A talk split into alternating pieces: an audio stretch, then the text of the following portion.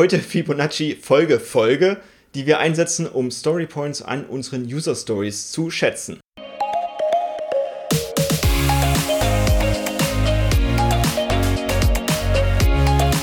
Herzlich willkommen, ihr Agil-Interessierten, zum Snipcast.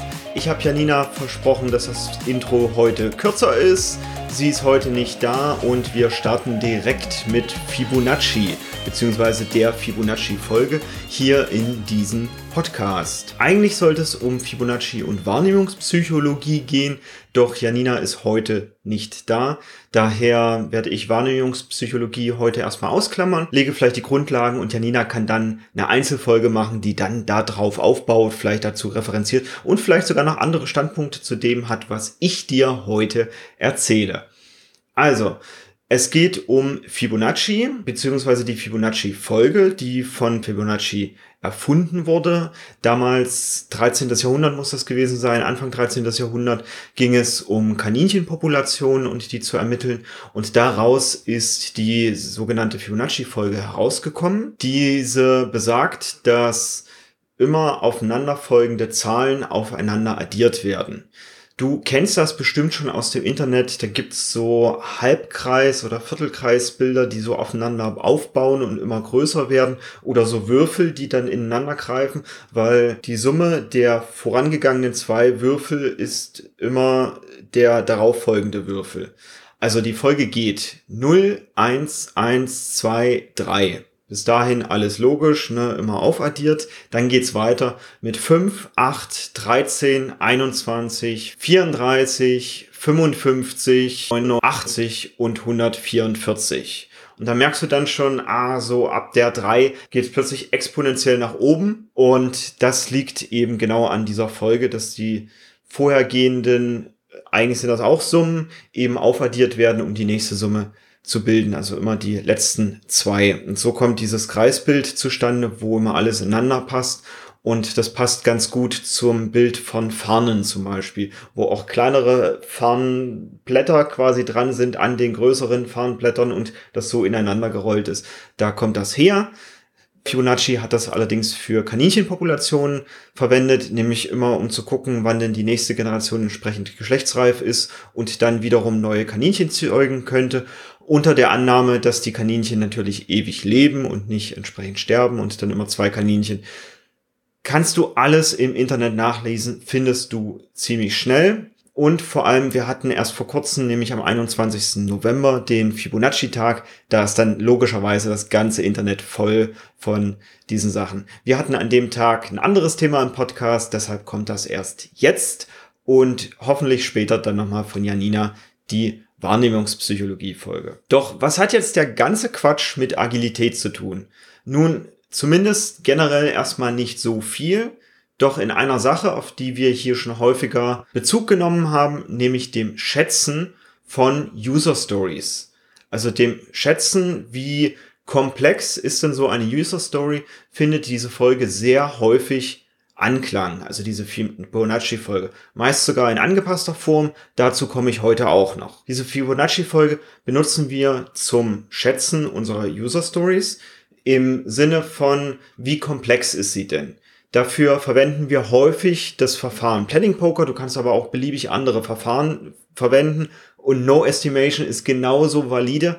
Schätzen ist eben ein spezieller Punkt. Wenn du den verwendest, ist es meist in Verbindung mit eben der Fibonacci-Folge oder einer angepassten Fibonacci-Folge, um zu zeigen, je komplexer eine Anforderung, Schrägstrich User Story ist, desto unpräziser lässt es sich schätzen. Und deshalb eben diese exponentielle Folge also wenn zwei User Stories so zwischen eins und zwei liegen, also Story Points, dann ist es kaum ein Unterschied. Dann ergibt das nicht so viel Sinn, sich jetzt damit zu beschäftigen, ist das nun genau eine eins oder ist es jetzt genau eine zwei?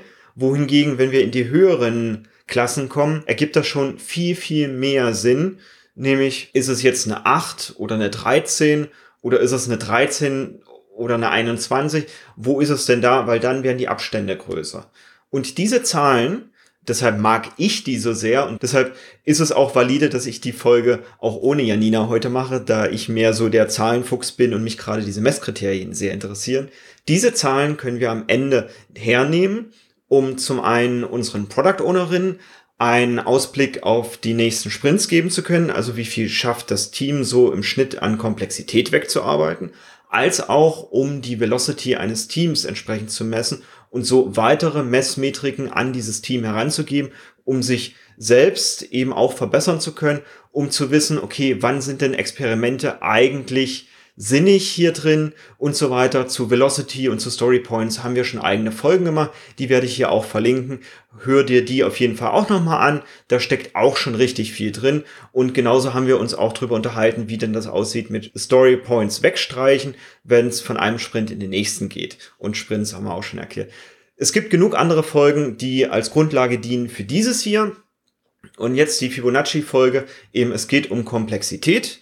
Und ich benutze das ganz gerne in so einer Art Team Estimation, ist sehr angelehnt an die Bucket Estimation. Sprich, wir bringen erstmal alle unsere User Stories in relative Reihenfolge zueinander. Also ist jetzt eine User Story komplexer als eine andere oder gleich komplex, wie auch immer. Wir bauen da entsprechend ein Bild auf und dann packen wir die Zahlen zu den Reihen dazu für unser Team.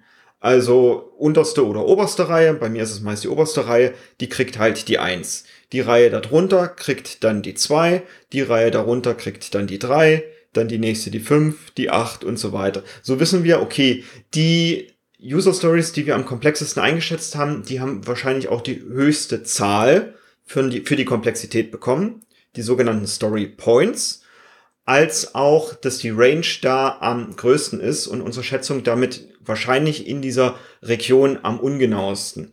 Denn wenn wir jetzt die 13 betrachten an Story Points, dann könnte das zum Beispiel rein hypothetisch auch eine 9 sein oder eine 20. Weil genau das ist die Range, die zwischen den umliegenden Zahlen eben liegt, um genau das aufzuzeigen. Deshalb liegt so viel Magie in dieser Fibonacci-Folge und ich gehe auch gleich nochmal darauf ein, was es in der Natur mit der Fibonacci-Folge auf sich hat. Diese Folge können wir natürlich aber auch beim Planning Poker verwenden. Also wir haben verdeckte Pokerkarten, wo eben diese Fibonacci-Folge draufsteht und legen verdeckt eben hin, was wir glauben und diskutieren dann nur über die großen Abweichungen, um so festzustellen, okay, hat das Team einen gemeinsamen Blick auf die Komplexität einer User Story oder eben nicht. Dafür die Fibonacci-Folge, deshalb exponentiell ansteigend, je weiter hinten, desto höhere Abweichung, höhere Distanz zwischen diesen Zahlen. Genau dafür nehmen wir sie und zeigen so eben auch auf, dass es gewisse Unsicherheiten gibt, je weniger wir vielleicht über eine so eine User Story wissen. Jetzt gibt's häufig direkt im Anschluss die Frage, naja, wie ist denn das bei einer User Story, die jetzt nicht wirklich komplex ist, ich aber wirklich sehr viel zu tun habe, weil es viele kleine einzelne Teilschritte sind. Und da fällt mir das Beispiel ein, ich war jetzt gerade erst wieder im DHL Paketshop, dort Pakete abzugeben, die ich vorher schon vorfrankiert habe. Es war quasi nichts zu machen, außer zweimal zu scannen, also den Barcode für, wo soll das Paket hin, nehme ich mal an, und den Barcode für, ist die Marke in Ordnung zweimal scannen und dann muss die Person jedes Mal hinter dem Rechner, ich glaube, an die 15 Mal Enter drücken oder so. Da scheint irgendwas mit dem System nicht ganz in Ordnung zu sein, viele Rückfragen oder was auch immer. Es scheint wirklich immer so zu sein. Wenn du das nächste Mal im Paketshop bist, beobachte das einfach mal, wie häufig wird denn da hinterher dann nochmal auf Enter gedrückt. Dieser Prozess selbst ist erstmal simpel.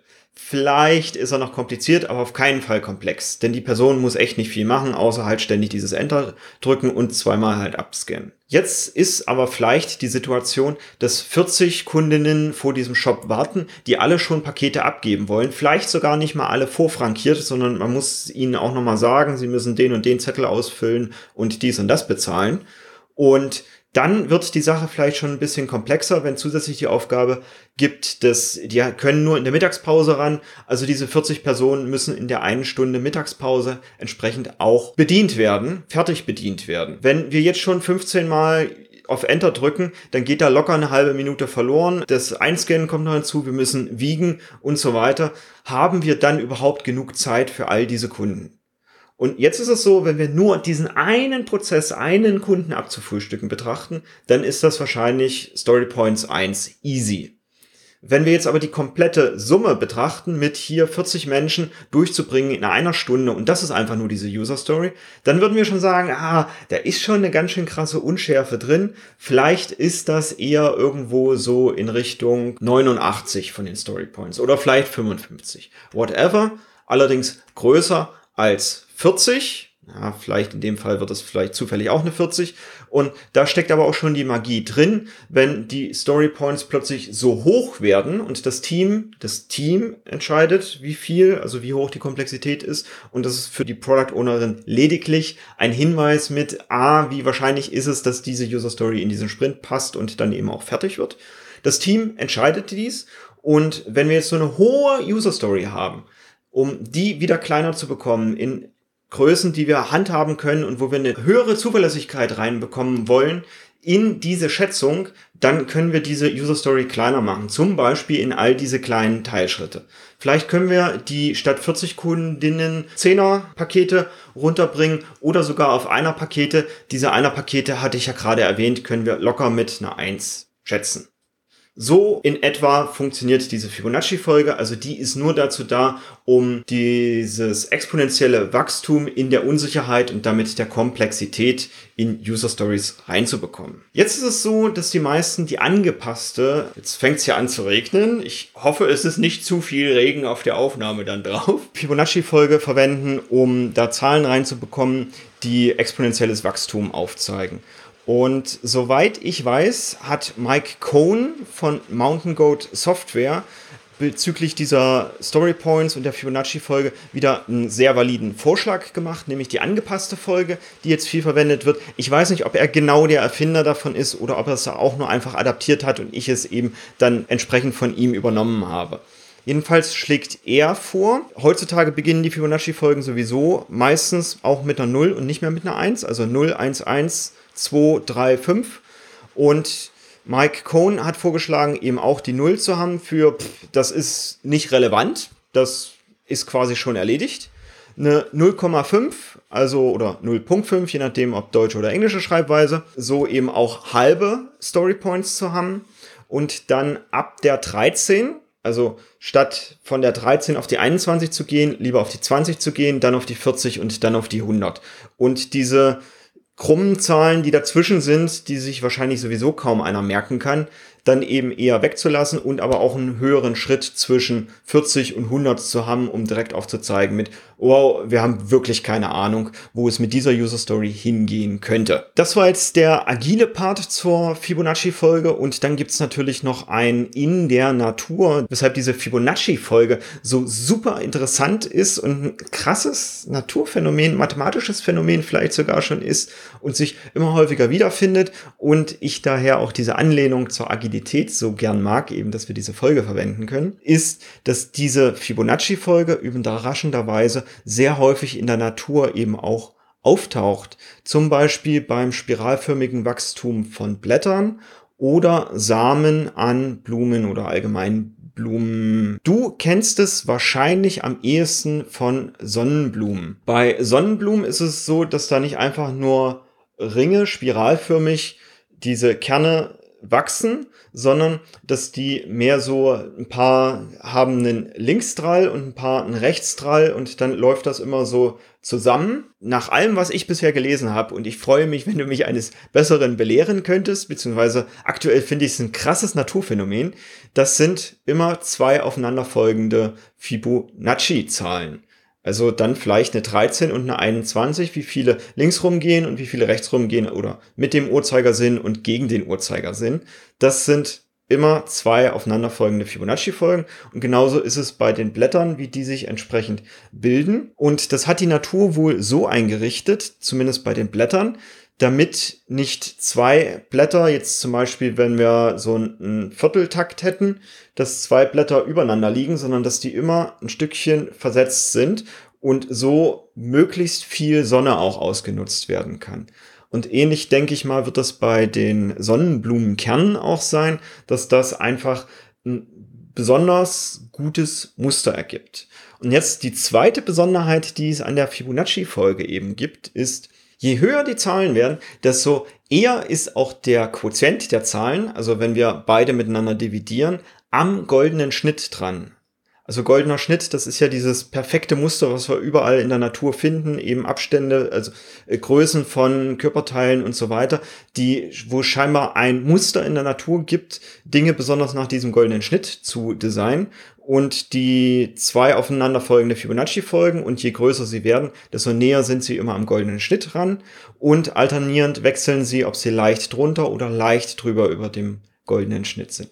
Auch das finde ich persönlich, ich bin ja Informatiker und damit quasi Naturwissenschaftler, unglaublich faszinierend, was da alles noch so drin steckt. Doch das hat jetzt weniger mit Agilität zu tun. Solltest du Planning Poker verwenden, dann bietet es sich auch an, meist gibt es schon fertige Planning Poker Sets und da liegt häufig neben dieser 0, 0,5, 1 und dann der angepassten Folge liegt meist noch eine Kaffeetasse drin oder ein Fragezeichen. Ich würde dir empfehlen, wenn du selbst ein Planning Poker Set zusammenstellst, auch diese zwei Karten mit reinzunehmen, damit Teammitglieder auch entsprechend mitteilen können mit, oh, ich brauche jetzt mal eine Pause, weil das, das zieht sich jetzt echt lange hin, was ich, schon hunderte User-Stories entsprechend so abgeschätzt mit diesem Verfahren. Oder ich habe echt keine Idee, was mit dieser User Story gemeint ist. So kann die Product Ownerin entsprechend vielleicht noch ein bisschen mehr Informationen reingeben. Und das kann sie sowieso, wenn die Zahlen plötzlich super hoch werden oder im Team die Diskussionen in die verschiedensten Richtungen gehen. Deshalb habe ich sehr gerne die Product Ownerin auch bei den Schätzungen mit dabei damit sie dann gleich Input liefern kann, damit das Team nochmal besser schätzen kann und die User Story auch entsprechend gemeinsam nachgeschärft werden kann.